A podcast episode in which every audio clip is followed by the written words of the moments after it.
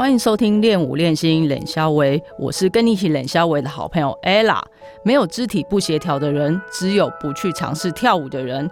练舞练心冷肖维这个节目，期盼能够借由声音的传播，让不了解舞蹈运动或想开始跳舞的朋友带来一点启发，让更多人开始跳舞，喜欢跳舞，让舞蹈成为生活里不可或缺的养分。练舞练心冷肖维每周三晚上十点更新，欢迎收听订阅。我们这集邀请到的来宾，他已经教舞有三十多年的时间，这么久的时间下来，他教过的学生从三岁到七八十岁，这这么跨世代族群，各个族群都有。这一集的来宾，他叫他是来自泸州的林淑莲老师。Hello，淑莲老师。哎哎呀，各位大家好，我是林淑莲哈，呃，在泸州教舞啊二三十年了。全部加起来三十几年了，呃，之前在三重教，后来到泸州教这样子。可以跟我们分享一下，你是在什么机缘的情况下开始接触舞蹈的吗？应该说是幼稚园的时候，幼稚园，呃，老师都会把我排到前面，那呃，每次就是表演的时候，我都会好像后面的小朋友都跟着我跳，那老师都觉得我很会进步，很会跳，那就跟我妈妈讲说。啊，有有有一位好像会教芭蕾的要来我们的教堂来教，我是读天主教的，呃幼稚园，然后呃神父牧呃神父他们都会带一些呃罗洞啊哪里教会的人过来的，然后有一位老师会教芭蕾，然后。就这样学了芭蕾。哦，所以淑莲老师小时候是住在宜兰啊，南方啊，哇，就是渔村嘛，对的，渔港这样子。现在那边非常热闹哎，对啊，不是这么热闹，哎，早期人口很多，哎，可是后来人口外移，对对对。然后现在就大家都呃，就是去那边卖鱼，嗯，变一个观光的圣地。所以你就是从幼稚园的时候开始对舞蹈非常有兴趣，然后就是也很喜欢跟朋友、邻居们分享说你会的舞蹈。对呀，我同伴就是小朋友在一起玩，我们玩家家酒的时候，我几乎都在喜欢帮他们编。我说我要当舞蹈老师，然后他说你要当妈妈当时？说不要我当舞蹈老师，然后他们就跟着我跳舞的，我就很喜欢跳。这应该就是我的启蒙，而且我最大的启蒙应该也是我姐姐。怎么怎么说呢？我姐姐她会帮人家编舞，然后我就觉得她她真的是无师自通，她自己会编。所以是从幼稚园的时候，她也是一样，就是很喜欢跳舞。她我在国小的时候，我看有一些人来我们家，然后请她编舞这样子。哦，所以你从小就是耳濡目染之下。嗯，应该是姐姐的启蒙，还有还有就是就是那位芭蕾舞老师的启蒙，在幼稚园。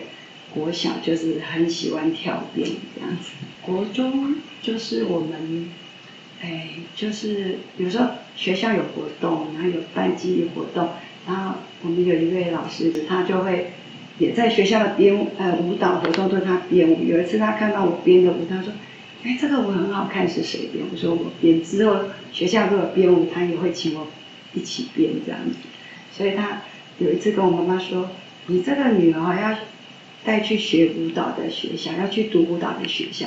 我妈妈竟然说：“学那个，你要好好的读书就好了，你学舞干嘛要当舞女？”对，好，好，好像在以前，就是可能三四十年前，是还是多久之前？就是因为以前资讯没有这么发达嘛，所以大家可能对舞蹈的想象就是比较狭小的。对，就比较不好的这样。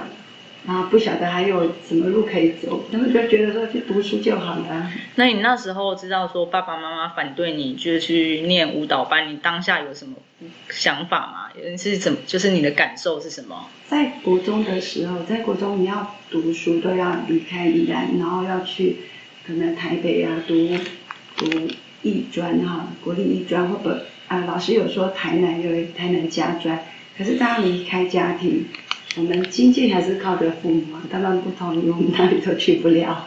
对，而且台呃台台北台南好像就是以陌生。对，以前因为交通也没有像现在这么方便，是真的比较远一点。我们只是小孩子啊，家家长说不要就就算了。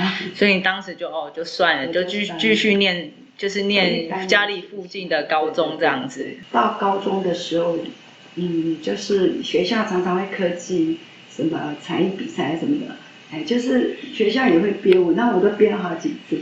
后来有一次，我们学校有七个男教官，一个女教官，然后几乎教官，因为我在学校是跆拳社的社长啊，所以以前也是运动健将，是跆拳社社长啊，然后教官都认得我。然后有一次教呃，我们女教官，她就觉得我编舞很好看，学校的一个活动，她说你应该去考正站啊。然后在考正站第一关就要体检，那第一关就我才发觉我的眼睛我视力根本没办法过。啊我就跟教练讲我我没办法过体检，因为视力。结果好多教官帮我说啊比。手指头一二三四，就是右边、左边、上面、下面。结果我连教官的手指头都看不到，在旁边教官的手指头都看不到，所以我第一关就没办法。所以眼睛是从小就是眼近视，是高度近视。啊，也没有啦，大概两三百度而已。哦，以前好像规定比较严格，军人好像不能近视嘛，也不能戴眼镜。现在现在都可以。那个时候不行啊，那我从小就很想要当个军人，因为我看我们教官他们说。很雄赳赳的样子，我也很想去从事这样。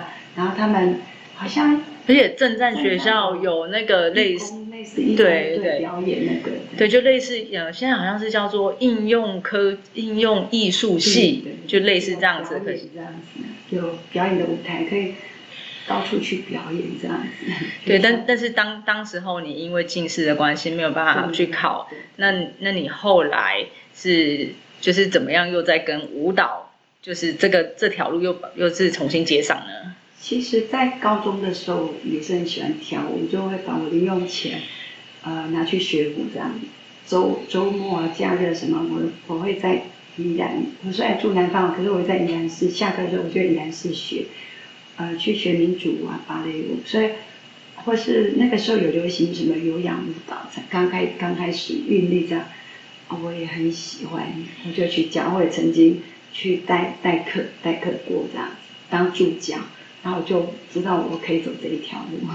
所以你是从小就其实就很一直一直很喜欢舞蹈，然后就很喜欢分享嘛，然后开始就是有陆续花自己的零用钱去学舞，对，然后 到后来就是那最后是怎么样踏上教学之路的呢？啊，后来就。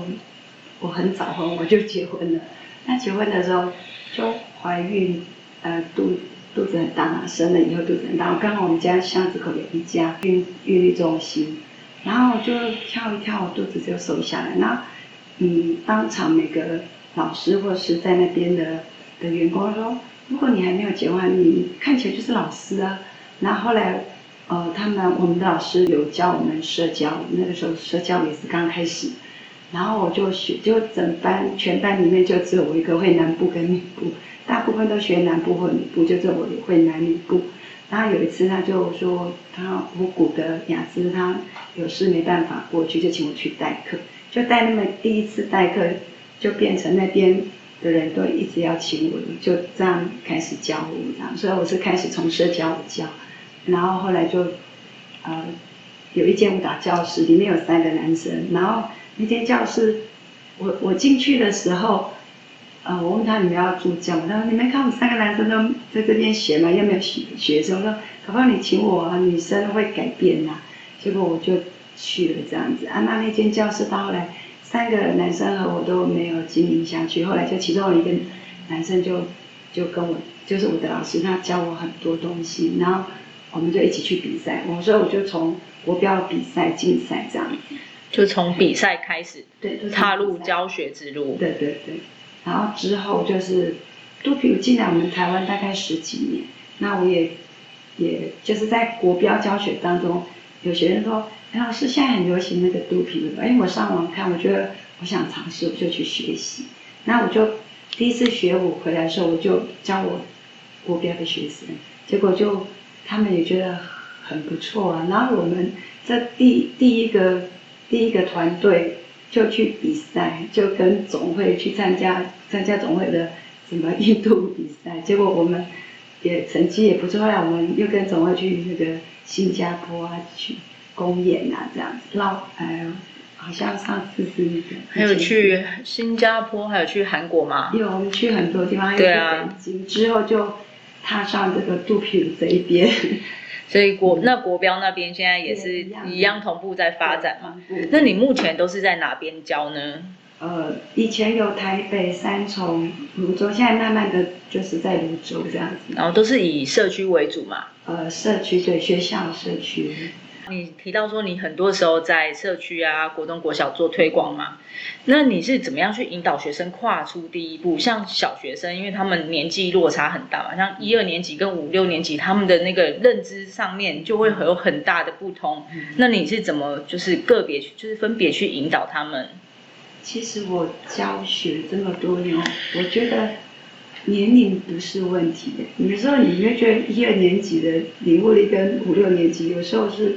不会差很多，我都把他当成大人这样教，把他当很尊重他们这样像大人教。可是我发觉，我比如说，我刚刚教国小的一年级到六年级，我教一样的舞码，一样的舞步，我有时候不觉得低年级会输高年级。就是他们理解力其实不会说不好，因人而异，也不是因为年纪哎，对，而且呃，有的有的。领悟力比较快，有的可能要跳比较多次。可是这样的团体学习有个好处，就是时间上了好几次以后，就你可能第一次听懂，跟第五次听懂，到后来都一样没关系。在这个团体，大家就一起运动，所以那个差距也越来越不会影响我们上课的状况。那一开始就是进度比较慢的同学，你这时候你会怎么样去带领他，让他对于跳舞就是不会有这么有挫败感，然后让他觉得很有趣？我就会教比较多次啊，就是一一一一再的鼓励他，然后或者是说用比较简单的方式，就一直带领他。啊，他比较棒的小孩，就请他们出来当小老师，所以让让让这些同同学有一种成就感嘛。对对，所以呃，会跳的有时候他们会排前面可以带动啊，不会跳在后面就慢慢跟，跟了一阵子就全班都会跳。但如果说他就是。就是觉得说，哎，我我看他我在后面我看不清楚，那会不会有这样问题？就如果说像小朋友，他个子比较矮小，可是他如果又站在后面，他看不到。会调整，个子比较小会在前面。哦，就是尽量让，就像像学校座位这样子。因为有的一年级真的很小，跟六年级差很多，就是对很小的小跟很大的小，就是我们会调整位置。对。那像国中生，因为他进入青春期嘛，那青春期的学生就是有很多尴尬，他们想法就是常常会颠覆你我的想象。那对于国中生的部分，你是怎么引导他们呢？呃，教国中真的很不容易教，刚开始接触真的是每堂课要去的时候就是提心吊胆，就不想等一下会不会有一堆小孩子就在那边反反弹你。到后来慢慢的教了几年下来，我大概教国中教了七八年下来，我发觉。就是跟他们当朋友，他们今天心情比较不舒服，你们就教教少一点，或者是可以跟他聊聊天，慢慢的来。然后到后来他信任你了以后，你你就可以教，然后让他觉得说，其实我也这也是我一份工作，你们可能要跟我配合，让我们大家这一堂课都比较好过。然后他们也也像小大人一样，慢慢的，一开始都是很排斥啊，他们就，而且我们现在也我们班上有好多位男生，一开始。他们不想上这堂课，可是学校可能就是他们在编排的时候他就来了，啊，他选没有选上他喜欢的课就来了，然后刚开始都很心不甘情不愿，或者是跟你顶撞啊什么，可是学生要跟我顶撞，我也不会跟他顶撞，他就没辙了。如果硬碰硬就会很激烈的言语会出来，我就不会碰这一块，就是慢慢的跟他像好朋友一样，然后慢慢的我也是跟他讲说，我也是。来这边推广，然后嗯，你你让我这堂课比较好推广，我们这堂课也比较好那个相处啊，慢慢的就觉得可以可以接受的这样子，就是用比较带心的方式，对对对，对。像小朋友小学生你就是用引导嘛，那国中你就是像跟他当朋友，慢慢的带他的心来突破他的心房，那慢慢的就一个人，那非常有趣，就后来有一些人就哎毕业了。没有这个课程不用上，他还到我们教室来继续学习，就当做是运动。对我们有好几位选手都是这样来的，就是当当初很排斥，后来就觉得还蛮有兴趣，到后来又到我们教室留下来，然后就当我们的选手们。就带他去比赛啊，表演这样。这过程真的很不容易耶。哦，对。对啊。他可能整个学期都是坐在旁边，他不想跳就是不想跳。曾经还有一班四五十个人，二十几个就是不动，谁动的话，他在后面会取消动的人。那后来就是这些人，你是怎么样让他们就是改变他们的心意？后来我们二十几个人就一直跳，一直跳，他们整学期坐在后面是很辛苦。到后来。哎，慢慢的也也觉得说啊，不跳不行啊，不然很无聊，就上来跳，就跟着加减跳一下。到后来他们毕业了，有时候在 FV 啊什么外面遇到，他们看到你还是很尊重你，还是像好朋友一样。曾经还有一个后来搬到我们家隔壁，说老师，我虽然以前带头啊在乱，可是我现在还是蛮怀念你的，你也没有大声的。斥责我啊，怎么样？到到现在觉得还还好，当当时没有很快，要不然我我现在当你的邻居，就是在我们家的。对，那像呃成年人的话，因为可能他工作关系啊，或者是说就是年纪比较大一点，他都会说，哎，我当记不住不啊，然后跟不上，然后或者他是觉得说啊，我第一次来上课很尴尬。那你是怎么样突破这些学生的心房呢？就是慢慢来呀，我一直跟他们讲慢慢来，我每个人。都是一样。我说我学肚皮，我大概学一年多我才敢把我的肚子拉起来。因为我们生过小孩子啊，都有认走。那我记得，我虽然教我教这么多年，三十几年，可是我记得我十几年要学第一堂课肚皮的时候，我跟我老公说我要去上肚皮课，他说啊，你那个肚子，你敢露肚子？后来就哎学了一年才敢拉起来。到后来我觉得。后来跳很热啊，到后来自己就会想拉起来，因为太运动很热，然后慢慢的就就可以接受，因为是运动热，所以衣服会穿少一点，衣服会拉起来。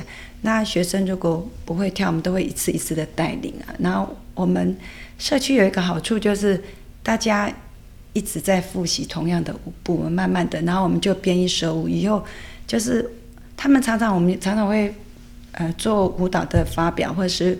呃，带他们去比赛，或者是去表演这样，所以我们就有一个目标这样子。那不会跳人就慢慢跟上来，就是让他们就是教学教乡长这样。然后会跳的人会带领不会跳，啊不会跳人他一次一次的就慢慢就跟上来了。你像现在我常听到很多老师说，哦，他结束了这一班，然后学生越来越少啊，学生去学别的项目。但是我看到熟练老师反倒是学生越来越多，一班一班接着开。那像你刚刚说，你今天上了五堂课，那你是怎么样让学生延续学习的热忱跟动力呢？其实班开完，比如说呃两个月，我们一起两个月之后他没来，可能要问一下他为什么没来。那如果知道原因，我们就尽量改善。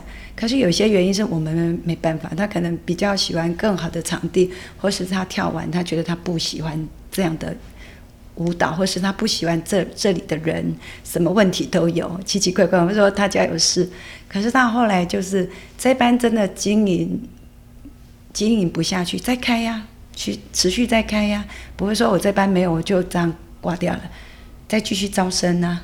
就是想办法再招啊，对，再找其他的学生来。就例如说，呃，学校的课可能就是呃，从两班再继续开第三班、第四班啊，就是要不断的扩点啊，不能说我这班没有了啊，怎么办？怎么办？就继续再招生啊。所以我的方法就是不断的做，不断的、不断的重复做，然后我就会发觉说。原来事情就是要成功，就是一直做，一直做。那很多人，我觉得他们很棒，就是舞跳的很好，有些老师舞跳得很好，可是他们很没有坚持在这个领域。哎，刚开始觉得他很很靓丽啊，成绩很好啊，跳得很好，学生很多个，一下子怎么，哎，没没没多久就不见了，这个老师不见了，这个选手不见了，那就是没有坚持下去啊。就可能大家对于招生的方式。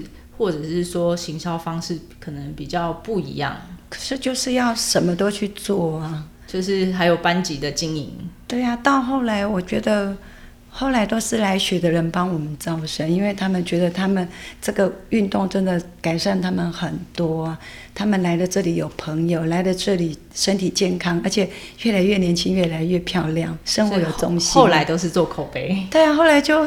好像都学生带学生来的啊。我们也每一年会做一两次的宣传呐，然后就是这样一直不断的做它。那你教舞这三十多年来，就是可以跟我们聊聊你比较难忘的事情吗？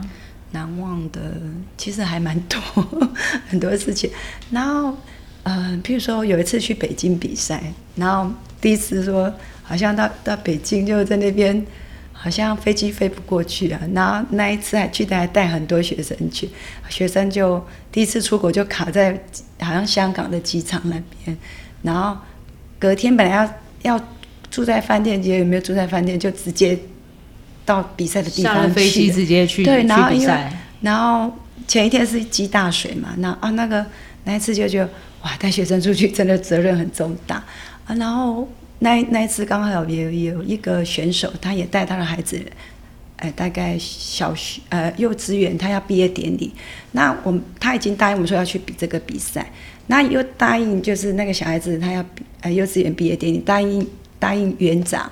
结果他就必须要比完赛这一两天，马上又赶回来，赶回来就是为一个承诺。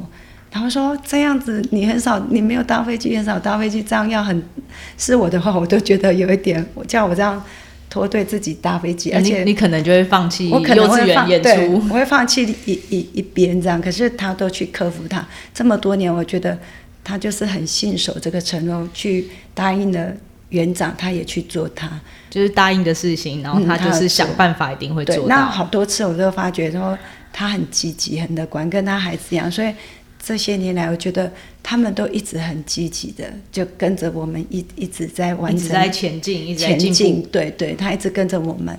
那小孩子后来长大了，比赛成绩也都一直保持的不错。那妈妈也是一直都在鼓励这个孩子，然后我觉得这个是蛮感动，因为。呃，做一件事情一次很容易，要做这么多次的坚持很不容易。对，真的是，虽然说很多人都说，哎，凡事起头难，但是你起了头之后，要坚持才是更难。对对对 对，所以是坚持，还有信守那个承诺。其实那个信守那个承诺，我就觉得很可贵啊。啊，其实这也是做老师一个蛮可贵，诶，不用说做老师，做人很很很重要的一个一件事情，就是承诺嘛。对啊，你答应的人，你就叫做。那常常在日后很多地方，我也觉得这个就是，嗯，承诺，这让我很感动的地方。还有就是我办比赛，我每次都会一年，我这十几年，我觉得每一年都会办一场这个比赛。啊，这个比赛性质就是都是我的学生啊一起集合，然后我想让他们不管什么年龄层都可以上舞台，然后去跳。然后我就跟他们讲，你只要从一条一一首舞，你自己从头到尾可以跳完，我们就会给你一支奖杯。很多人就为了那一支奖杯，然后就一条舞跳完这样。然后从当中也是去发掘说可以培养的选手。那有有有时候那个团体班就有一个，就是团体班常常会发生年纪比较大，然后他们说不要跳不要跳，穿那个衣服我不要。可是后来我们就。团体嘛，我们就一起跳。对，那你是怎么样去说服那些年年纪比较长的学生，让他们就是呃克服心理的障碍，就是穿上舞衣站上舞台？我常常会跟他们讲说，啊，你今天还可以很健康的在这边跳舞，不想明天后天你可能可能身体不行了，你想跳都没有这个舞台，所以你一定要站上去。啊，衣服就团体一群人穿，大家也没有。看你穿什么，就是看整体而已。我常常就是骗他们说，镜头很远都看不到你，很远都看不到你，谁是谁都看不到。然后到后来，他们也就传了，为了团体，而且久了嘛，大家像好同学、好朋友都有情谊啊。同学都会，哎呀，走了走了，没关系啦。其实穿起来也蛮漂亮的。对啊，结果他们就会表演的时候、比赛的时候、办观摩赛的时候，他们会带家人来。那其中有一位学生，他。呃，就带家人来，哇，好多哦，一大十几个，然后他就很感动，就牵我的手说，牵着我的手说，老师真的很感谢你，我我的孩子已经都不在我旁边，就为这个比赛能全部回来，我看到我的孙子，然后他们说妈妈今天很漂亮啊，然后他就牵着我说，他觉得真的很感动，很感动，然后都就快要哭出来。其实很多办那个比赛有发生很多事情，有有的他自己一个人，然后年纪大嘛。有的先生比较早走了，啊，家里都没有人，就只有他一个。那这个比赛对他们就会很期盼，说老师带我们去哪里玩啊，哪里比赛这样。我以前每一年带他们去旅游这样子，所以很多事情都很令人难 忘的。就是借由这个舞蹈，然后发展出除了舞蹈之外的价值。嗯，就会看到长辈他们在这个地方很开心，就是还有包括让他们有更多情感上的连接嘛。对对对，还有看到小孩子，有的小孩子，呃。在在台上跳舞，妈妈都觉得他们不行啊，他们那么小不行，可是他们就是那么的耀眼，很棒的。我觉得小孩子也是会让我很感动。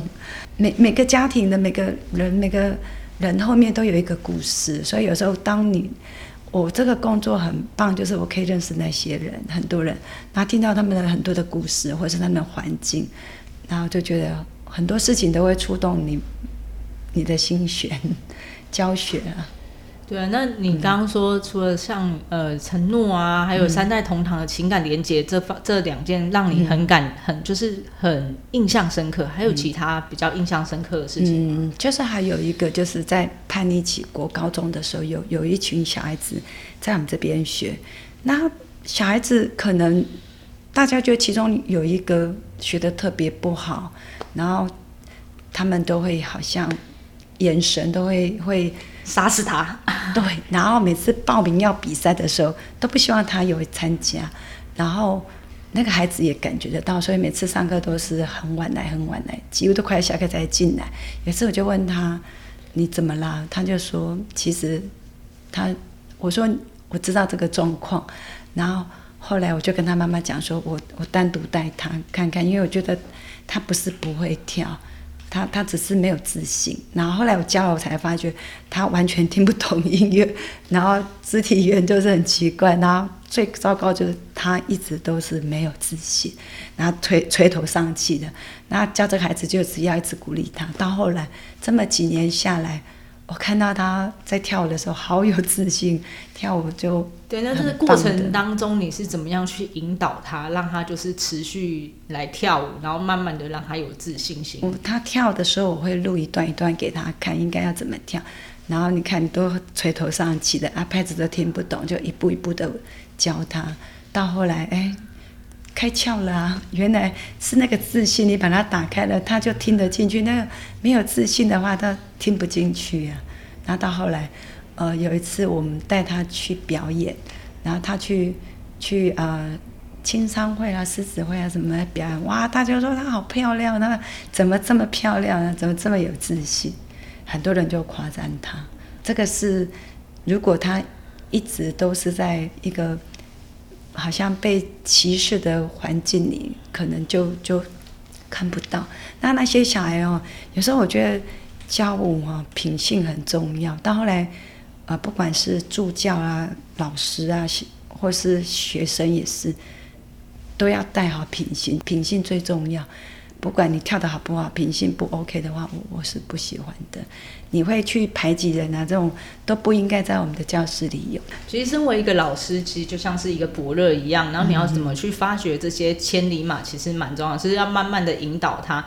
其实再好的千里马，如果就是他就是像刚呃苏练老师刚刚说，他就是一直垂头丧气，就是没有获得好的教学方法，或是没有就是没有适当的去引导，他可能就没有办法就是呃就是从垂头丧气到自信，然后很顺利的站上舞台。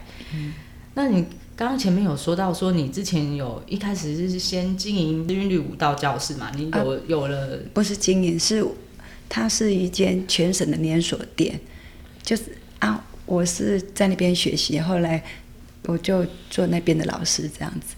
哦，就是你前前面有一些教学经验，所以让你在后来就是在泸州开始经营教室的时候会比较。我我有在三重，就是三重就是有呃，以前我的老师他就不经营了，他找其他的工作，在那个教室就给我经营，而我就在三重有五年的时间，我。我看教室怎么去经营它，怎么学生没来的时候，我该怎么去把人带进来，我都去外面怎么早期就是发传单啊、夹报啦，然后做很多很多的推广。那这个过程让我也敢勇于去发传单，我都自己发，我也不想让人家啊那个时候就分派派派报啊什么，我都觉得那个会会影响到我的呃支出啊，所以我都自己去发每一条街。我在发的过程，有人会看到我说啊，是你你你发的，你教的。我说对，就是我。那那时候年轻嘛，他就觉得啊，那我就跟你学。我在发的过程也 也也顺便招了好多学生，对对，所以让我做了很多的经验。就我曾经那五年有开教室在三重，啊，后来我搬来泸州了。我就比较知道怎么去做教室这样。那有关于经营教室的这个部分啊，就是可以再跟我们多聊聊，就是有关舞蹈教室经营的秘辛吗？第一个啊，你想开教室，就招牌要先挂上去啊，要不然没有人知道你在这边。对，就像说现在很多开店，他都还在装潢，招牌就先挂好了。招牌一定要先挂啊！现在比较好，现在网络这么发达，你可以各个管道网络的啊，行销要做。然后传单虽然是很传统的，可是也可以做，因为毕竟你那个有区域性嘛，就在你那边呢，所以你你要把区域性地方要先知道有这一间教室，所以传单要发，然后可能像像我的经营方式，我比如说一个孩子怎么发觉他是一个选手，就是带他去比赛，到总会来比赛呀。可以走出来去总会，然后给他一个目标，他就会去慢慢的，不是选手就变成选手。然后开舞蹈教室的话，经营它就是不管什么样的宣传都尽量去尝试，什么都要尝试。那你对于想要开教室的人，就是他们需要宣传，就是他们需要注意什么呢？呃，第一个，你开教室就是你要租还是先让人家请？租场地有可能，像我昨天听一个老师说，他租舞蹈教室五万块，那算一算，他已经好几个月都没赚到钱。我说五万，好多哎。他是租场，就是租一间空的教室，然后来当做自己的教室，还是是租时段？整间哇，对，那根本其实你不了解这个市场，你到底是早中晚都要做，还是只做晚上？所以。那你你整天要做的话，你你的客群在哪里，你都要分析好。对，那你觉得地点要怎么选呢？地点其实你有时候有一些知名度够的老师，他在巷子里面也可以开呀。哦，我觉得所以不一定说教室不一定在大马路上，所以不一定说一定要在社区，或者一定要在办公室很多的地方，或者说也不一定要在商圈。不一定，所以就是看你怎么样去怎么经营跟宣传。对宣传，我觉得像很多，你看像山上很远的地方，还是餐厅，还是很多人去啊，尝鲜尝鲜。对，但是尝鲜之后，你要怎么样把客人留住？那才是交通啊，但是交通方便是最好的。对，那对你来说，成为舞蹈老师这三十多年来，带给你最大的成就是什么呢？就是第一个经济独立呀，你你经济独立的话。你做很多事情就顺了，你不不需要仰赖别人。那你经济独立的话，你可以带动你的家庭经济也会比较好，帮助先生、小孩子从小到大，从小到大你也养成这样子，甚至他们成家立业，你都可以协助。那对我来讲，就是家庭幸福美满。这份的教我的工作带给我幸福美满，还有我身体健康。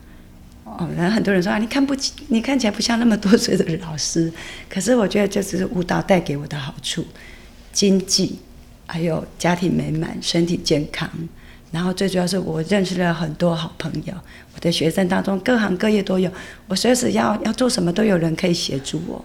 这个是这个行业非常难能可贵的，就是也有很多的不一样的人脉。对对，不一样的人脉啊，比如说呃，之前发生一些事情。哦，我随时哎，我有个什么什么人就可以来支援我，这样就可以来帮忙。对对，非常的好。然后觉得，我觉得从事这个行业对我来讲是非常的棒的行业，就是他他时间也很弹性啊，自己自己开教室时间也蛮弹性啊，经济又独立啊，很成就，就是说看到学生从不会跳到会跳到选手，还有我自己也成立两个协会，然后协会在推广的时候也觉得说。不是自己一个人在孤军奋斗，是很多人可以一起帮我们，而且还有外面资源可以帮我们做一些推广的工作。那在教学不是只有教学，有时候觉得说我对社会也是很多年纪，譬如说五六十岁就退休了，那退休的话要做什么？有时候他八九十岁，他还没有生病躺在床上，这么长的二三十年的时间，他要做什么？政府说你你老了你要退休，可他明明就是身体还很健康啊。对啊，现在好像没有退休这个名词。对啊，所以你必须要有一些空间让他们去运动，有一些生活的重心。所以我就觉得这个活动还很棒。五六十岁来跳肚皮舞都很棒啊，他必须要来跳舞啊，又可以保持健康，而且也可以延缓失智。对对，而且现在政府财政最终的就是那种长照啊那种的哈，都或是家里有一个人他失智或是忧郁症，妈妈或是爸爸忧郁失智，就会造成家里很大的经济重担，所以要让他们出来跳。所以这个就是为什么我这么想要在社区里推广这些舞蹈。呃，像我五月也在推，就是免费的体验也，就让他们出来体验。怎么让他们来跳舞？第一步就是来体验呢，就先让他们跨出第一步，让他们来体验、来感受一下，对啊，然后再慢慢引导他，让他喜欢，对啊，然后接着让他持续的喜欢，对啊，就是来体验。就是他发觉，哎，他来体验的第一天、第二天。后来哎，几次以后他有朋友啊，他不是自己一个人在家。对，在家久了之后，就是也会就是跟社会脱节。而且我们会会有赖的，比如说你进来，我们有赖的群主，赖就像你一群的朋友啊。你可能真的日常生活你已经没有朋友，你你离开你的你的工作的你的职场，可能以前很尊重你的。跟你讲上司上司的人，你的下属都不见了，因为你不在这个领域了，你什么都不是的时候，你有一天发觉说，我退休才半个月而已，一个月我怎么什么都不是，我的人脉都不见了，这个就很现实的。那你可能必须要重新再找你的生活圈，所以要有兴趣很重要。对啊，所以就来来运动。那很多人都一开始也不晓得自己会跳舞，或是合不合适跳舞。啊，你就来交交朋友嘛，我们都很鼓励他们来交朋友，然后就在赖的群组里，每个人早上都会问你早安、午安、晚安，你今天没有来了，哎，某某人，你今天怎么没有来了？哎，你就知道，哎，哪一天可能你忽然间人怎么样，你你要找人，你看你的亲朋要不要在很远的地方，可能赖是最快的。对，那如果说像刚刚这样情况，那如果是中高龄的男子。中高龄的的爸爸，他想要跨出第一步，可是他觉得很害怕。那你会想要怎么去引导他？所以我我肚皮舞在教，国标我还在教，因为国标就是中高龄这些爸爸，像我爸爸已经九十一啊九十一岁了，他还是一直在跳国标舞，他一直在社区就在跳。我觉得我爸爸妈妈他们年纪八九十岁都还在跳舞啊，然后这个就是。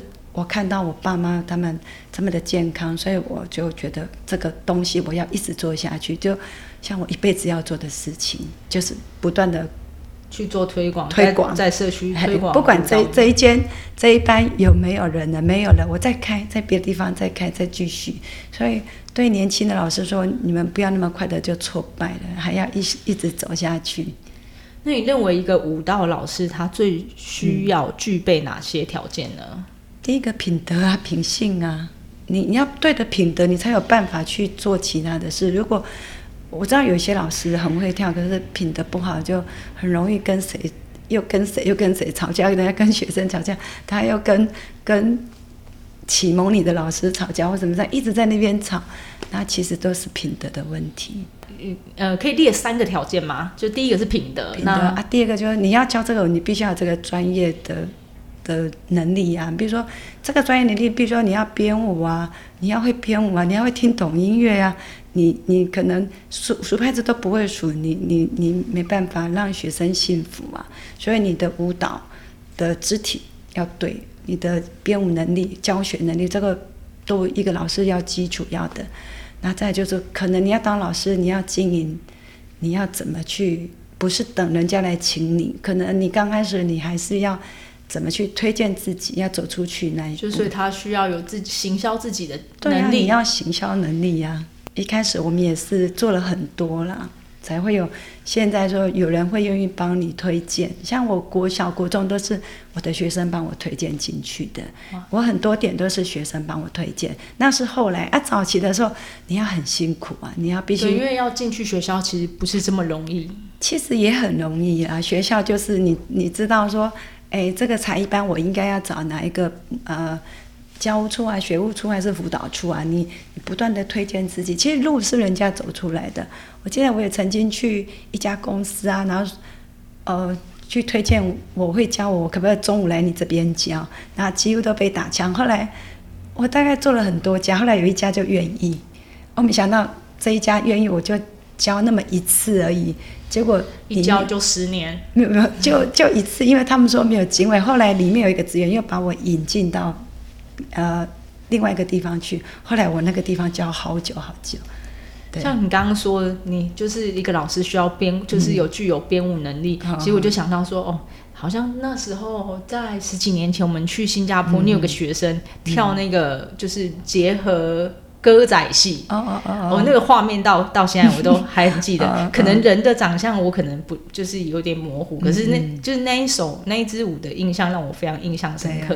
所以熟练老师很厉害的，就是 就是他有非常多的创意，像是就是客家跟嗯。肚皮舞的做的结合对，然后或者说很多种的我们有道具，做原住民的啦，我们有做，呃，就是很多的融合啊。对，我印象说，哎，我们以前出国去交流的时候，嗯因为很很多时候需要有一些跟台湾元素的一些舞蹈做结合，然后苏联老师就编了原住民舞蹈跟肚皮舞的结合啊，然后又像刚刚讲的，呃，客家跟歌仔戏，这都印象都非常深刻。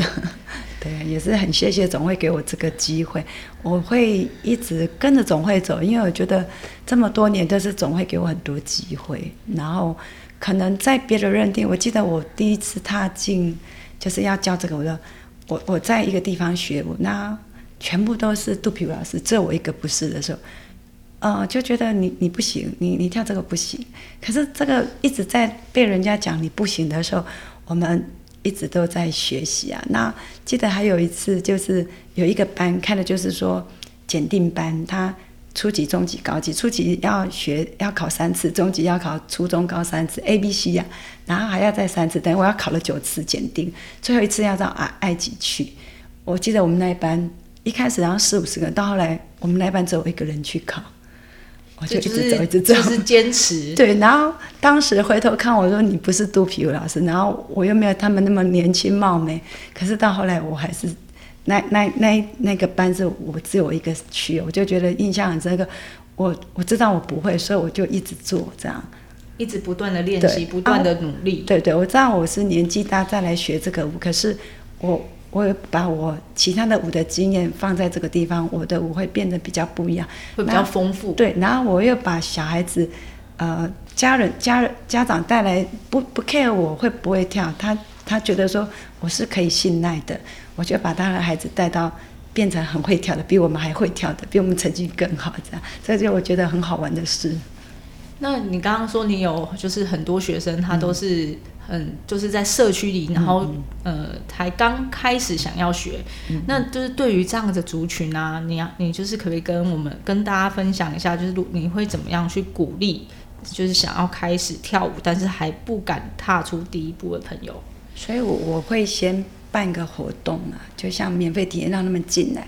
啊，进来来跳的时候，我可能后面就接着说，我可能要办我们的成果展哦，你们要来跳，那成果展就有一个舞了，然后我们可能要总会有有办比赛，我们要一起去玩。他说，哎呀，那个全国性我们不敢，我说没关系，我们就去去玩，就等于说你是就是一、一步一步慢慢的给他推一直推给他新的目对标，对对，一直推一直推，这样就是我从呃，我们就是呃，这十堂课跳完，我们会有个小小成果展，对对再来就是我们就是呃，我们这个群、这个群的一个小比赛，对。再来就是去国去就是走全国性的比赛，那有时候我们圣诞节会办舞会，就是圣诞会，我们可能在海霸王啊吃个饭的时候，台上就是一般一般的去跳，然后他们也很喜欢这样聚餐的方式，没有压力，也不是比赛，就是表演跟。跟其他班级的同学做交流，对对对，然后所有的班呢，我们我记得有一次我们五六十桌，然后跳到跳到都跳不完，节目太多了，然 后然后饭店说你们再跳下去哦，要加加钱。我说好，到后来就台上也跳，台下也跳，就是大两家边两边进行，就像在尬舞一样，对啊，那圣诞节我记得以前我们有有一位区长赖区长也一起来跟我们一起欢乐。然后就是因为我在地方一直在做这些推广，所以呃地方的议员呐、好多议员代表或是立法委员或是区长公所都对我们很支持，所以每次有活动都会请我们出去表演。其实对于跳舞这件事情，在要做在地生根，其实是蛮重要的。就是嗯，其实像我们跳的舞，不是说像民族舞、芭蕾舞，就是让大家这么认可的所谓的艺术舞蹈。嗯所以这个就是要在社区不断的去做生根跟推广，才有可能被大家认同跟认可嘛。对，早期我记得十几年，我说我要教肚皮舞，他们都肚皮不是什么？插一根烟那个嘛。然后要表演，根本他们都没有看，就啊不行不行，那个那个不不够不够端庄还怎么样？那个听说会露肚子，怎么样不够？后来我们跳下去，他们全部都嘴巴都闭起来了，因为看起来是很好看的，而且美的，而且舞者的素养素质是好的，他们很多都是。这样国中国小跳出来的，大家感感觉是好的啊，不是不 OK 的，不是他们想的那样的不好的。其实这都是要靠长期去推广跟累积，才有办法就是改变大家一点点的想法跟看法。所以曾经还有人笑说，泸州有切阿米，还有一个肚皮舞哦，就在我们体育会就笑着玩这样讲啊，就表示说我们体育会。我们泸州体会，我们在推肚皮舞的这个委员会，肚中东肚皮舞委员会，就是很得当地的的的，就是已经在泸州有一席之地了。所以每次我们泸州有什么神将活动啦，或是有我们什么中秋晚会啊，公所办的，我们只要有表演的，第一个就想到，就是想到你们啊，他们就配合度很高，这样子啊，我们也很乐意，所以我们的。每次一个表演都是从好小的小小班，然后到国中、国国中、高中班、社区班，还有我们的选手班，就这样一每次跳都是一连串的这样，我们就像我们的呈现这样很很短的，在二十分钟就呈现我们的就是呃十几年来的的精华，对对。然后他们很多人在看到这个表演，才又来找我们。就觉得哎，其实他的小孩，或是他自己，或是他妈妈、他爸爸都可以来。其实很多人是看到这样的在公所，就是在我们当地的大型、大型的活动看到这个舞，然后就问要我们名片，然后我们在哪里教，就这样进来这样。所以其实很多都是因为说，呃，在社区的推广嘛，而且大家学舞其实就是方便就近，在家里附近哦，就是在公所附近或是在哪里附近，离家离家对离家近最方便了。嗯，其实我早期都会跑台北啊，跑三重啊，后来我哪里都不跑了，我就锁定一个。地区这样子，因为我觉得跑太远了，它是浪费我时间。有时候就是来回车程。有时候上次我以前巴黎啊、新庄我都去教，而且我教空中大学教很多年，我那时候都要跑到重症纪念堂去教。然后到后来我觉得从泸州过来是也要四十分钟嘛。对，然后以前都赶时间都要坐计程车，每一堂课去巴黎教去，每天都在坐计程车。你坐计程车的时间跟钱？我我是是跟时间赛跑，我是跟时间在 赛跑，所以有时候来来回回就是一天做了大概四，然后来回四五四五趟，呃，大概六趟来回，然后到后来发觉我家楼下都有计程车司机在等我，几点几点要出来，几点要出来，几点几点要排班，对，大概他们知道我礼拜四巴黎有课，他。我六点半就要搭车，他就会在我们下面等。到后来我就很害怕，我就赶快提早，因为我不喜欢让人家这样锁定。我说知道我去哪里这样子。对，这样其实也有点危险恐怖。没有，到后来，可是到后来都都知道，就住家里附近，只是说不想要搭哪一部车，哦都认识。这样有点大概都是我们我们家附近的邻居的邻居开的计程车。那到后来就啊就觉得太远，我不想叫，我就锁住泸州。那泸州就很多活动中心啊。就 教不完的。对啊，泸州有这么多个里，有学校，有学校。那其实像其不不讲不讲泸州啦，其实像其他的县市一样啊。其实这个方式其实都是一样的。其实我很鼓励新进的老师，就是去幼稚园、国小、国中，你们当地很多都有才艺班、课舞班，你都要进去啊。像我一我一个人，我一天只有二十四小时。扣除睡觉，我可以上课的时间，我大概一天都会上了十几个小时。哦，真的太多了。而且我这么多年都上十几个小时，我也习惯。是不是要留一点给别人？哇，对啊，所以就是说我只跟同学讲说，这个行业非常的好，收入也很可可观呐，就看你要不要做啊。就是看你怎么样让它可以稳定。对，稳定就是看你怎么去经营啊。你你就这个班没有人了，你要想办法在下一个班再来一次啊，一直再来一次，总会留下一个、两个、三个，然后那一两个、三个再集合啊。他有兴趣，不会整班都没有兴趣吧？这你再整再把这些人再整合啊，所以就可以一直不断的开班呢、好啦，今天节目就到这边。喜欢有兴趣的朋友，再麻烦订阅、五星评分、留言，以及将练舞练心冷消维这个节目分享给你的亲友。练舞练心冷消维，下次见，拜拜，拜拜，拜拜。